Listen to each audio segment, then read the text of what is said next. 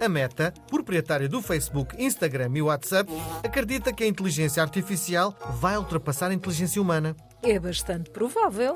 mas não substituirá a humanidade. Claro, e também não dava jeito. Não dava jeito. Repara, a inteligência artificial não iria passar horas e horas por dia nas redes sociais a alimentar um negócio de milhões. Isso só mesmo os tolos dos humanos.